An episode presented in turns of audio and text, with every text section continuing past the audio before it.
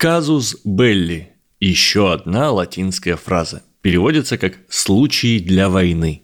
Изначально юридический термин времен римского права, формальный повод для начала боевых действий. Вот римский сенат выдвинул ультиматум, мол, сдавайтесь, варвары, и если на него не ответить, то это казус белли.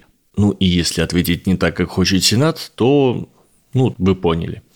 Сейчас казусом Белли называют причиной для всяческих военных операций, не обязательно реально существующие. Например, в 2003 году США с союзниками вторглись в Ирак под предлогом того, что, мол, у иракцев появилось ядерное оружие, и вообще они террористы. Однако никаких свидетельств ядерной программы в итоге найдено не было.